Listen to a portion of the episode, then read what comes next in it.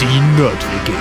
Gespräche über Zeit, Raum, Mensch und Maschine. Also schnappt euch euer Handtuch. Haltet den Daumen raus. Und natürlich das Wichtigste, keine Panik. Hallo Universum. Hallo Universum. Ja, heute das erste Mal mit einem Special. Special. Ja, Great Minds in Science wollten wir es nennen. Yes.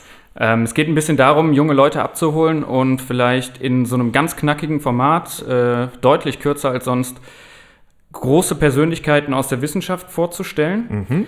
Dieses Mal, das erste Mal und direkt ähm, war meine Idee, vielleicht ist das unser Beitrag noch zum diesjährigen Girls Day, der war am 27.04. letzten Mittwoch, also Ja. wir sind ein bisschen zu spät, As always. genau, äh, akademisches Viertel und so. ja, genau, genau. Ähm, ja, aber wir probieren es einfach äh, diese Woche und äh, vielleicht ist es ja noch nicht ganz zu spät. Also, wie man sich denken kann, heute geht es um eine herausragende Persönlichkeit und diese Persönlichkeit ist natürlich dann eine Frau. Ähm, ja, äh, ich glaube, das Abitur steht an. Manche haben es schon geschrieben, andere schreiben es jetzt oder haben zumindest noch die mündlichen Prüfungen. Und ähm, vielleicht weiß der eine oder andere noch nicht, was er machen soll. In diesem Sinne, vielleicht habt ihr danach eine Idee oder zumindest ähm, ja so ein bisschen den Ansporn, euch auch vielleicht einfach mit äh, herausragenden Persönlichkeiten der Wissenschaft zu beschäftigen und vielleicht da ein Vorbild zu finden und was zu finden, was ihr machen wollt. Als Inspiration. Genau, Nice. genau. Also wir springen jetzt erstmal in der Zeit einen kleinen Tick zurück und zwar zum 20. Juli 1969. Es ist 3.56 Uhr am Morgen. Früh. Weißt du, äh, was das für ein Tag war? Okay. Ähm, rund 5 Millionen Menschen schauen gebannt auf ihren Fernseher. Da unter anderem unser Vater, der von unserem Opa geweckt wurde, wenn ich das Aha. äh, richtig aus den Erzählungen ähm, im Kopf behalten habe.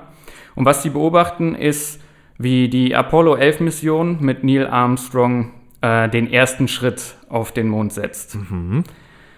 Ja, ähm, Mhm. Ein 20 kleiner Schritt für mich, ein großer Schritt für die Menschheit. Genau, genau. Ja. Das wollte ich eigentlich erst ganz am Ende sagen, aber genau, genau. Jetzt geht es heute aber nicht um diese schillernden Persönlichkeiten, die man dann vielleicht aus dem Fernsehen kennt und äh, die viele unserer Eltern natürlich auch so ein bisschen vor Augen haben, wenn man wahrscheinlich daran denkt, sondern ähm, also der zweite, äh, den ich noch erwähnen wollte, war ähm, Edwin Buzz Aldrin. Also der wurde Buzz genannt, hieß eigentlich Edwin.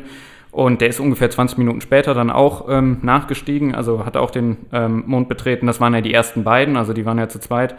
Ähm, was die gemacht haben, ist ja die Flagge aufgestellt ne, und die haben Mondgestein mitgebracht. Also ich glaube, es gibt mittlerweile drei Nationen, die Mondgestein ähm, wieder mit zurückgebracht haben. Ähm, die letzten waren die Chinesen, das war 2020. Genau, und die ersten waren halt die US-Amerikaner. So, doch, es gab eine Heldin und die hat niemand auf dem Fernsehbildschirm gesehen. Aha. Und das war Margaret Hamilton. Äh, Margaret Hamilton würde man heutzutage wahrscheinlich als Jobbezeichnung sagen, die war Weltraumingenieurin und Wissenschaftlerin. Ähm, wenn nicht sogar eine der ersten Informatikerinnen. Ähm, weil es dieses Berufsfeld oder Softwareingenieurin würde es, würde es äh, deutlich besser äh, treffen, ähm, weil es das Feld damals Software Engineering so noch gar nicht gab. Ja. Ähm, und was sie so herausragend macht, ist, sie hat unter anderem das Software Engineering mit, mit erfunden, mit dem, was sie gemacht hat. Und es brauchte sie, um die Astronauten unbeschadet auf den Mond zu bringen. Und warum das so war, das gucken wir uns jetzt mal kurz an. Ja, nice. Ähm, weil oftmals ist es ja so, dass die Helden dann doch so ein bisschen äh, ja, im Hintergrund agiert haben. Ne? Ist ja oft so. Ja, und es gibt viele Leute, die sich dann nicht so in den Vordergrund stellen müssen und dann manchmal Genau. ja, geht es genau. dann so ein bisschen Also unter. ich zum Beispiel wusste es auch nicht. Ich hätte es jetzt auch nicht Ich bin gewusst, per Zufall nee. drauf gestoßen. Ja, cool. Und, Das sehr gut. Ja. Ähm, genau. Was war passiert? Also früher am Morgen ungefähr drei Minuten, ähm, drei vier? Minuten vorher. Nee, also das war ja äh, vier Minuten vor vier, so ungefähr. Ne? Okay. Ähm, und dann sieben Minuten vor vier. Also drei Minuten bevor der Igel, Igel war diese, diese, ähm, diese? Kapsel Ja. die, oder Landefähre, genau, die äh, die beiden Astronauten auf den Mond gebracht haben. Ähm, ja, ähm, drei Minuten bevor der gelandet ist, gab es Probleme. Okay. Und zwar, ähm, genau, dieser Igel war dazu konstruiert, hat einen Bordcomputer und so weiter, sodass die Astronauten halt von der äh, von dem Space Shuttle sicher ähm, oder von der Apollo sicher auf, äh, auf dem Mond landen können. Und ähm, ausgerüstet war das Ding mit einem ähm, Computer, der hieß Apollo Guidance Computer. Da gab es zwei Stück von. Der eine war im Space Shuttle, der andere war halt ähm, in, der, in, der, äh, in dem Eagle selber.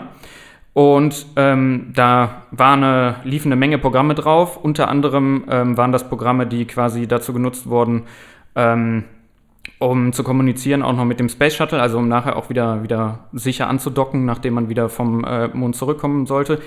Was krass war, ist, dass ähm, tatsächlich die Astronauten dazu angeleitet waren, immer wieder auch Commands äh, mit dem Radarsystem dafür ähm, abzusetzen. Also ja, äh, Commands waren da tatsächlich sehr einfache Commands. Also es gab immer Verb und Noun und dann gibst du eine Zahl damit an und das waren so Kommandos. Also du könntest sagen, Verb 13 zum Beispiel und dann äh, Noun, weiß ich nicht, 20 oder so. Und das waren wie so Codes, da hatten die so eine Übersetzungstabelle und damit konnten die bestimmte Operationen ausführen. Okay, okay. Ähm, damit quasi der Computer wieder Prozesse startet und, dann, ähm, und dann gewisse Aktionen ausführt. Unter anderem kannst du da zum Beispiel eingreifen in den Landeprozess. Würden wir heute vielleicht als Shortcut bezeichnen. Genau, genau. Also eine sehr simple Computersprache, weil, ähm, wie du wie du ja weißt, ist es so ein bisschen so, ähm, auch in Flugzeugen und in den, ähm, in den äh, Space Shuttles und unter anderem auch in diesen Landefähren ist es halt so, du hast halt diese Handschuhe an. Oh, kannst, stimmt. Also jetzt die, hier SpaceX hat jetzt ja erst letzte Woche wieder eine Rakete Richtung ISS gestartet. Mhm. Da habe ich das erste Mal gesehen, wie die das machen. Also die haben jetzt Handschuhe, womit die auch ähm, ganz normal Touchscreens bedienen können. Das war Mhm. früher halt alles nicht der Fall. Das heißt, du brauchtest mehr so mechanische Knöpfe und Schalter und so, damit du halt in diesen dicken Handschuhen überhaupt auch damit interagieren konntest. Und da müssen die Knöpfe groß genug sein und sowas. Und da habe ich Genau. nicht so viel Platz, dass ich so viele Knöpfe wie eine Genau, ganze also Tastatur alleine nachher auch schon die, ja. Ja. genau, also die, diese Interaktion von, ähm, von dem Astronauten ging dann über diese sehr einfachen Commands, die haben wiederum dann Mhm. intern Prozesse ausgeführt. Ja. Ähm, genau. Ähm, ja, was war passiert? Also passiert ist folgendes: dieser, dieser AGC oder dieser, ähm, dieser Guidance Computer, ähm, der konnte ungefähr so acht Prozesse parallel ausführen. Okay. Ähm, das war früher schon unglaublich viel. Ne? Ähm, heute ist dein Smartphone besser, aber trotzdem, ne? früher einfach äh, Wahnsinn ähm, und unvorstellbar für, für viele Leute. Ähm, das Problem war jetzt aber, dass quasi ähm, mit den Commands, die schon später für das Radarsystem auch wieder, also das hieß Rendezvous-Radar, das Rendezvous heißt im Prinzip dann wieder andocken an die Raumfähre nachher, deswegen Rendezvous-Radar. Ähm, da gab es immer wieder Prozesse, die die angetriggert haben und das, die haben mit diesem Radar kommuniziert. Das waren einerseits Prozesse, die da liefen, die anderen waren für die Landung zuständig. Okay. Also, genau. So ein bisschen aufgeteilt, so einmal zum Hinkommen Genau. und dann wieder zum Zurückkommen. Ja, genau, genau. Ja. Ja. aber ich weiß nicht genau warum. Eigentlich war es wohl unnötig, aber die Astronauten waren da angehalten, auch mit diesem Rendezvous-Radar zu kommunizieren und diese Tasks auszuführen. Mhm. Wahrscheinlich irgendwie als so ein Sicherheitsbackup. Funktioniert das wirklich alles oder geht da irgendwas schief? Ich Doch. weiß es aber auch nicht. Ja, ja, ja. Genau. Ähm, ja, so. Und was da passiert ist, ist, es waren auf einmal zu viele Tasks, die gleichzeitig abgearbeitet werden sollten. Oh, okay. Und ähm, ich, äh, ganz kurz, sorry, jetzt ja. muss ich gerade schon denken, das ist doch ein ähnlicher Zeitraum, wo du das mit dem Divide by Zero Error vorgestellt hast, oder? Es Ja, ist doch ja. gar nicht viel später. Da kann man sich schon überlegen, was für eine Kleinigkeit da irgendwie im Hintergrund genau. schon reichen würde, Genau. dass das ganze. System halt irgendwie failt, weil die ganze Technik noch nicht so vorangeschritten war, wie es heute ist. Ne? ja. Krass, okay, ja, dann bin ich, bin ich auf dem richtigen Stand, glaube ich. Ja, genau. Ähm, ja, also mit der Verarbeitung dieser ganzen Daten, die da angefallen sind von beiden Systemen, war auf jeden Fall, äh, oder von diesen zwei Radarsystemen, war der, war der Computer einfach heillos Ja, überfordert. zu viel Prozesse. Genau. Und ähm, ja, ähm, wie das so ein bisschen äh, wahrscheinlich äh, passiert ist, ist, dass dieses Rendezvous-Radar einfach viele von internen Registern angefordert hat, also quasi ähm, Recheneinheiten. Und ähm, die, die Hardware-Komponenten, die quasi von diesen Registern angefordert wurden, die hatten eigentlich Priorität in, innerhalb dieser äh, Priorisierung, die quasi in diesem AGC verbaut war. Das heißt, die müssten zuerst ausgeführt werden, wenn die ausgeführt werden sollen und auch noch andere Sachen ausgeführt werden sollen, ganz stumpf gesagt, ja? Genau, also zumindest mal bis zu einem gewissen Zeitpunkt. Okay. Und dann fing das an, dass da immer wieder ein Fehler ausgespuckt wurde. Das war Fehler 1202, also 1202. Weil gleichzeitig halt auch noch ganz viele andere Prozesse eigentlich laufen wollten. Und dann Genau. wusste wahrscheinlich der Computer irgendwann, ups, gar nicht mehr, äh, was er jetzt gerade überhaupt ausführen soll, weil es auch Ja, zu ich viel komm, war. ja, genau, eigentlich, Okay, mhm. ich komme da gleich noch zu. Jedenfalls, Ich versuche es nur ein bisschen zu vereinfachen, weil du benutzt viele Fachbegriffe Ja, ja. gerade, weil du, glaube ich, voll in deinem Thema drin bist. Aber, ja, jedenfalls, also jedenfalls ist es ist gar nicht so wichtig. Jedenfalls war dieser Computer äh, überfordert und ähm, spuckt halt diesen Fehler Fehler. Und jetzt war halt so ein bisschen die Frage, was passiert in den nächsten drei Minuten, wenn dieser Landevorgang wirklich passiert. Also Oh. priorisiert der Computer jetzt richtig und priorisiert die Landevorgänge Oh Gott, ja. über diese Vorgänge, die quasi dieses Rendezvous-Radar und die Hardware des Rendezvous-Radars äh, gerade quasi ähm, anfordert. So, und der Fehler, der da aufgetreten ist, dieser, dieser ähm, 1202, der sagt im Prinzip, dass, ähm, ah, ich kriege total viele ähm, Nachrichten und Daten von dem Radar, aber ich ignoriere die. So, das Okay. wusste der Neil Armstrong nicht, der saß halt natürlich in der Raumfähre. Und der sieht erstmal nur Fehler. Und der, ja, das war tatsächlich auch ein Fehler, der quasi dann an dem Hauptfehlerschalter ähm, angezeigt wurde. Also das hat richtig geblinkt und das war so was, wo man eigentlich eine Mission abbrechen könnte. Krass. Also das hat wirklich dazu geführt, dass äh, Neil Armstrong kurz davor war, die ganze Landung abzubrechen. ja. Und ähm, ja, was, was die gemacht haben, ist, die haben dann, ähm, die haben dann natürlich an das äh, Command-Zentrum äh, gefunkt und gefragt, was sollen wir tun? Ähm, was ist mit dem Fehler? Wie kritisch ist der? So, und äh, Steve Bales war quasi der Raumfahrtingenieur, der, ähm, der während der Landung ähm, auf dem Mond in dem Kontrollzentrum in Houston, da in Texas, ne, ähm, dafür verantwortlich war, dieses Verhalten des, des Bordcomputers zu beurteilen und der war aus dem Team von, von der Margaret. So, und ähm, das war jetzt für den halt, glaube ich, wahrscheinlich der schlimmste Moment seines Lebens, zumindest zuerst mal. Ja. Ähm, es kam so ungefähr die, äh, die Ansage, ähm, die, dieses Igel, ähm, ähm, diese Igel-Sonde hat noch äh, für 30 Sekunden Treibstoff.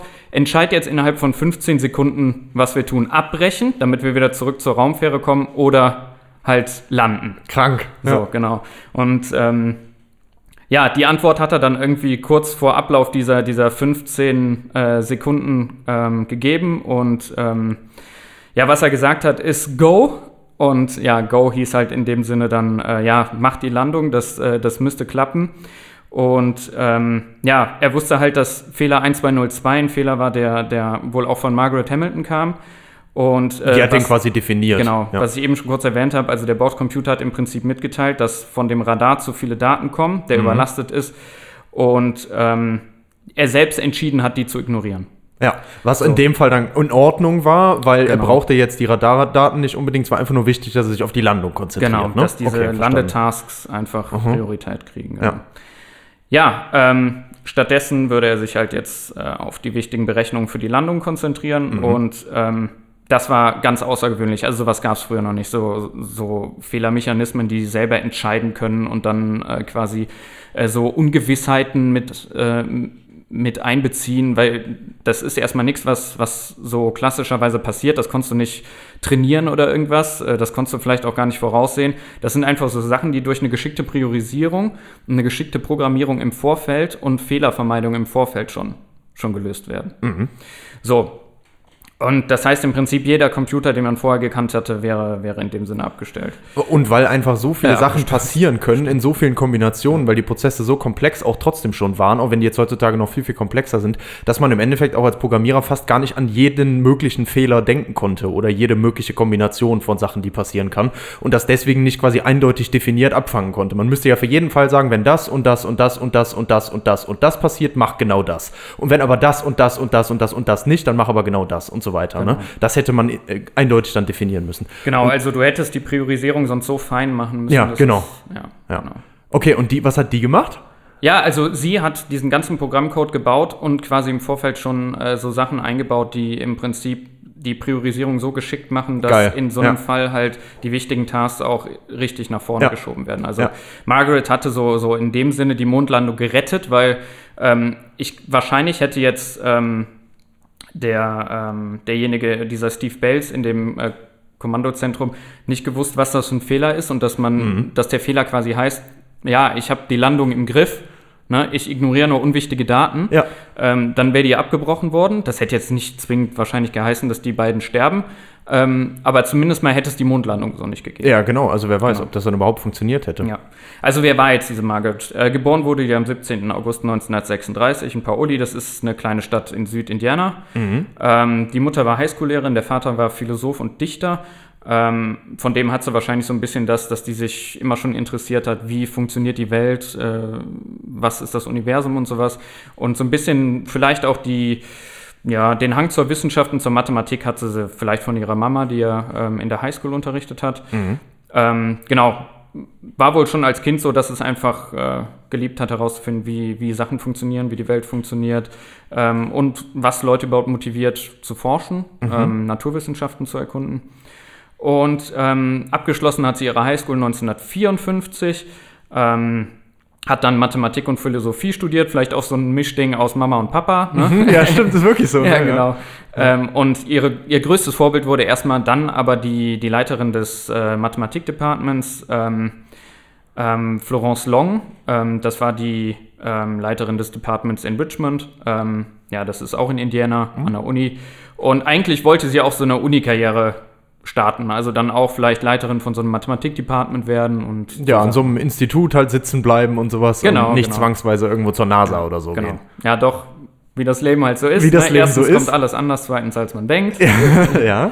Genau. Äh, sie, hatten, ähm, sie hat einen Mann kennengelernt, James Cox Hamilton, und äh, den hat sie 1950 dann noch geheiratet. Ähm, die beiden sind zusammen nach Cambridge gezogen, weil James dann Jurastudium begonnen hat.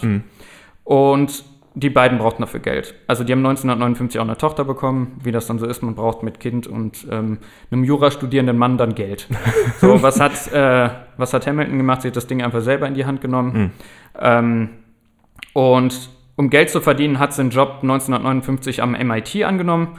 Und was die erstmal gemacht hat, ist, die hat ähm, Software geschrieben, die das Wetter vorhersagen sollte. Ah ja. Mhm. So, von daraus, äh, von da aus ist sie dann in ein Programm gekommen, das heißt SAGE. Das ist ein Militärprogramm, da wurde quasi versucht zu ermitteln, ähm, wo sich Flug, feindliche Flugzeuge befinden und dann mit intelligenten Waffen die abzuschießen. Ähm, Alles so Sachen, die mit Unsicherheiten behaftet sind. ja, ne? ja, genau. Ja, Ja, ja. und wo es einfach auch sehr wichtig ist, dass keine Fehler passieren. Ja, genau. Genau, und ähm, was sie dabei schon gemerkt hat, ist, dass so eine Stärke und so eine Leidenschaft bei ihr so war, ähm, das Aufspüren und Eliminieren von Fehlern im Code. Das war irgendwie so ihr Ding. Ja.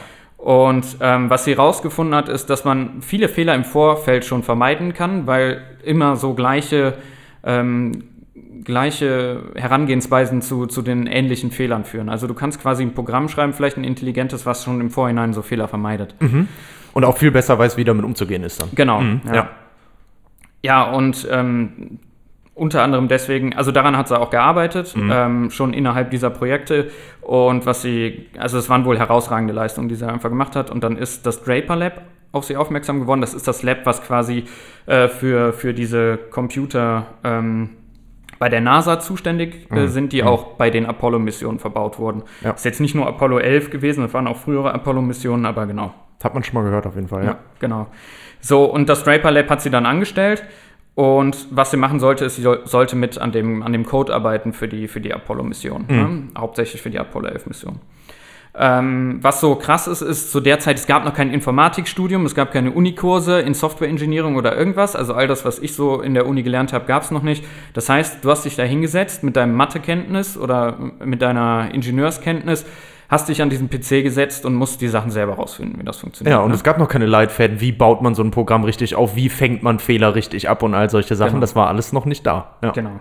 Ja, also musste Margaret und das Team das alles während des Jobs lernen. Also Learning by Doing so ungefähr. Ne? Ja. Ähm, sie war wohl unglaublich gut da drin und wurde dann auch ganz schnell, also schon 1965 Leiterin des Labs und hat ähm, dann mit dem äh, Team an diesen Bordcomputern für die Apollo 11 ähm, gebaut. Das sind so ungefähr, nur mal um das einzuschätzen, 32 Kilogramm schwere Computer gewesen jeweils. ja, genau. ja, das hast du heute im Handy. Genau. Der Code wurde damals noch auf Papier geschrieben. Also die haben mit Stift und Papier den Code geschrieben. Der wurde dann, also diese Coding-Sheets wurden dann auf Lochkarten gestanzt und die Lochkarten konnten dann wieder vom Computer eingelesen werden und Der so dann konnten die sieht, den Loch Code oder testen. nicht Loch oder wie ging das so was irgendwie, ne? Ja, also genau. Im Prinzip sind durch diese Löcher in den Lochkarten ist im Prinzip sind Daten kodiert. Ja, in- die Informationen Kann, kannst du drin. wieder, auf, Ja, äh, wieder reicht. auslesen Ja. im Prinzip. Ich glaube, Ja, das reicht einfach absolut. dazu. Ja. Genau. Ja, und am 20. Juli 1969 war es dann soweit. Ne? Ähm, also Margaret hatte die Software programmiert ähm, für die Apollo 11, für diese Bordcomputer, für diese AGCs. Und was sie quasi im Kopf hatte, die sollten bitte auch unvorhersehbaren Situationen standhalten können. Und ja, drei Minuten vor der Landung des Eagle, habe ich ja eben gesagt, ähm, ist genau das passiert. Ja. Ähm, jetzt war die Frage, konnte die Software quasi dieser Flut von Error-Nachrichten standhalten? Ähm, priorisiert die Software richtig die Aufgaben so, dass die abgearbeitet werden, sodass natürlich die Landeoperationen äh, höchste Priorität haben. Genau, es hätte ja auch passieren können, dass die versucht, alles gleichzeitig zu machen und dann abschmiert zum Beispiel oder so. Genau. Ne? Also, Und die Antwort ist ja. Hamilton hat im Prinzip die Yes. Mondlandung gerettet und äh, ja, das war dann dieser, dieser berühmte Satz, der dann äh, kurz darauf kam. Ne? This is one small step for a man, one giant leap for mankind. Ne? Das war Neil Armstrong dann. Mhm. Ja. Im Endeffekt hätte auch sie das vielleicht sagen können. Ja. also Ja, vielleicht mal, dann ein, ein kleiner Schritt im, äh, für sie, aber ein Riesenschritt Für zum die- Software-Engineering. Ja, ist wirklich so, ne? ungefähr. Ja, hab ich gerade auch gedacht. Ja. Also gerade diese ganzen äh, Testmethoden und all sowas, also Ja. sie hat da wirklich so Pioniersarbeit geleistet ähm, im Software-Engineering und diese Konzepte, die, die sie auch äh, quasi schon da angefangen hat, ähm, ja, so zu standardisieren, die sind bis heute, werden die im Software-Engineering gebraucht. Geil. Ja. Also ähm, 76 wird Hamilton dann auch Co-Founderin von Higher Order Software. Ähm, das war einfach eine Firma, um Software schneller und einfacher zu, zu nutzbar zu machen. Das geht für dann so in- in die Richtung- Weil das ja alles noch sehr komplex und abstrakt war. Das geht ne? so langsam in die Richtung dann von unseren Programmiersprachen, so ganz langsam. Ganz ne? langsam, ganz, genau. Ganz langsam. Ja, 1986 hat sie ähm, HTI gegründet, also die Hamilton Technologies. Ähm, hat unter anderem, im, also das war äh, im Prinzip, ähm, hatte das auch wieder mit Software Engineering zu, äh, zu tun. Ähm, genau, sie hat im gleichen Jahr dann auch den Ada Lovelace äh, Reward ähm, bekommen und den kriegst du normalerweise als Frau, wenn du herausragende Leistungen in Wischen- Wissenschaft und Technik ähm, Ja, die hat sie ja wohl. ablieferst. Ja. Genau, also das hat sie unter anderem äh, auch für die, für die Leistung mit der Mondlandung Mhm. äh, bekommen. Ne? Ähm, 2003 hat sie dann den nächsten Award, Award bekommen, also das war ein NASA Award äh, für Exceptional Space Act Award. Ähm, genau, herausragende Leistung ähm, in Wissenschaft und Technik, jetzt im speziellen Feld der, Umfeld der NASA. Ähm, ja, und 2016 vielleicht der wichtigste Award, sie hat ihre eigene Lego-Figur bekommen. Nee, oh, wie geil Doch, ist ja, das ja, sie hat eine eigene Lego-Figur bekommen. Das haben, äh, hat eine MIT-Kollegin von ihr wohl initiiert. Das ist ja auch gut. Genau. Und außerdem hat sie im gleichen Jahr auch die Presidential Medal of Freedom bekommen. Also Mhm. das ist eine Medaille, die bekommst du vom Präsidenten. Das war damals Barack Obama, äh, wenn du besondere ähm, Interessen für die US-amerikanischen Wie so ein Bundesverdienstkreuz So ein bisschen Ja. sowas, genau. In der ja. Richtung. Also man sieht ähm, auch danach immer eine Pionierin geblieben, Mhm. ne? ähm, herausragende ähm, Gründerin auch, äh, eine Leaderin. Ähm, ja, und auch jemand trotzdem, der sich sehr um, ähm, um junge Leute kümmert. Also sie versucht Oh jetzt ja, auch, auch cool. äh, besonders äh, junge Frauen in, in das Feld des Software Engineering äh, zu bekommen. Wo es, was ja auch noch total unterrepräsentiert ist, leider immer noch. Ja, obwohl das, also es wird schon deutlich mehr, aber ja, genau. Ähm, Ja, aber ist ja immer noch der ganze Technik- und Wissenschaftsbereich. Es wird besser, aber trotzdem. Ja. genau. Ja, und das war so ein bisschen zu Margaret Hamilton. Super geil. Und man sieht halt einfach wieder, wie viel das wert ist, wenn man einfach Interesse hat, wenn man sich die Sachen anguckt, wenn man mit dem Wissen, was man hat, versucht, auch wieder was Neues zu schaffen und nicht nur mit dem, was man hat, an einer Stelle stehen zu bleiben und damit irgendwie vorhandene Probleme anzupacken, sondern eben auch neue Sachen angehen. Ja? Genau, und keine Angst haben. Also ich meine, Ja. ja. das auch so, ich, ja, ich brauche Geld, ich nehme so einen Job am MIT. Ja. Klar, das ist jetzt Ja, schon bestimmt, eine sehr gute ja, genau. Adresse, Ja, ne? aber- aber, erstmal den so. Job angenommen, das heißt nicht, dass du da gefangen bist in dem, was du gerade machst. Ja. Ich könnte mir sogar vorstellen, dass für sie sogar nicht das war, sie vielleicht an Militärsachen zu arbeiten, sondern ähm, vielleicht an anderen Sachen zu arbeiten. Aber darüber ist sie halt auch dahin gekommen, wo sie hinkommen wollte. Und die Prio war wahrscheinlich auch erstmal Familie. Wie schön genau, auch ja, das zu Prio sehen, dass auch das, dass auch das nicht immer dieses stumpfe Denken beides so. ja auch unter einen Hut bekommen. ne? Genau, Also- das ist ja auch so toll. Ne? Nicht immer Ja. nur entweder Karriere oder das Ja. oder so. Nein, überhaupt nicht. Und das dann auch noch in Jahren, wo sie dann mit die einzige Frau ist in so einem Team Ja, und äh, ja. trotzdem so eine tolle Persönlichkeit ist, dass sie sich da wohl super wohl gefühlt hat, mit den Kollegen super auskam, die ja teilweise wahrscheinlich auch nicht so einfach waren, weil es einfach eine Zeit war, wo Frauen ähm, in gerade diesen Bereichen auch ähm, zumindest mal nicht gefördert wurden. Super vielen unnötigen Vorurteilen Ich kann mir da- kämpfen hatte genau. wie Sau. Ne? Ja, Also, ja, genau. Ja. Ähm, sich da trotzdem immer durchgesetzt und die Leute quasi auch von, von sich begeistert. Also auch da eine Pionierin. Ne? Ähm, ja, und vielleicht deshalb einfach ein ganz tolles Beispiel, ähm, nicht nur für junge Frauen, auch für uns junge Männer, ähm, seinen Weg zu gehen. Und ähm, ja, vielleicht ist es Software Engineering, vielleicht ähm, ist es Mathematik, vielleicht Informatik, vielleicht was auch immer. Aber ähm, was ich damit nur sagen wollte, es gibt ganz viele tolle Persönlichkeiten und ich denke mal, wir werden in den kommenden Wochen noch ein paar, paar andere Persönlichkeiten vorstellen, die zumindest auf mich sehr inspiriert, inspirierend wirken. Und ich habe dir äh, noch ein kleines Buch mitgebracht, Ja. weil ähm, Das war ja jetzt äh, tatsächlich eher noch für, für jüngere Erwachsene gedacht, Ja. was wir gerade gemacht haben. Ja. Ähm, genau, es gibt ein tolles Buch, ähm, Space Engineer and Scientist Margaret Hamilton. Ganz kurzes Buch, tolle Illustrationen. Ähm, da steht im Prinzip auch ähm, fast alles, was ich hier gesagt habe, äh, nochmal in kurz drin. Ähm, es gibt aber auch für Kinder ein Buch, das ich gefunden habe und das heißt Margaret and the Moon. Ähm, super schöne Illustrationen drin. Ähm, ich gebe dir das einfach mal. Nice, danke schön. Bitte Ähm, verlinken ich verlinke die Bücher natürlich auch in der Beschreibung, genau. Süß. Ähm, das kriegt von mir auch noch ein kleines Mädchen geschenkt. Schauen wir mal, wer es ist. oh ja. ähm, How Margaret Hamilton saved the first lunar landing. Genau, ja. Margaret and the Moon. Genau. Also es ist äh, auf Englisch geschrieben. Es ist sehr einfaches Englisch. Das heißt, wenn man, wenn das ähm, Mädchen oder auch der Junge, also es muss ja nicht nur Mädchen lesen, ähm, ja, wenn das Kind halt äh, sowieso noch in dem Alter ist, dass äh, man das vorliest, ich glaube, das Englisch kann man einfach übersetzen. Ähm, und ansonsten, ja, vielleicht auch ein netter Weg, die ersten Wörter Englisch zu lernen.